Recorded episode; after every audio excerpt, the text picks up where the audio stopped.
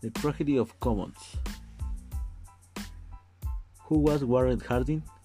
He was a writer and a biology professor. What was the tale The Tragedy of Commons about? The Tragedy of Commons is about however population had wriggled about the world's results. What were the factors that, according to Harding, encouraged overpopulation, immigration, and forcing hate?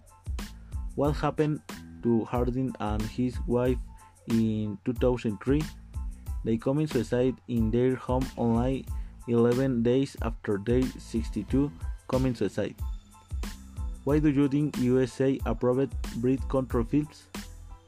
Because has a method for reducing the, the population.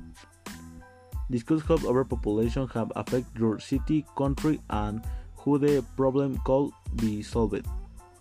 Overpopulation has affected my country since I there is more population, a fewer resources.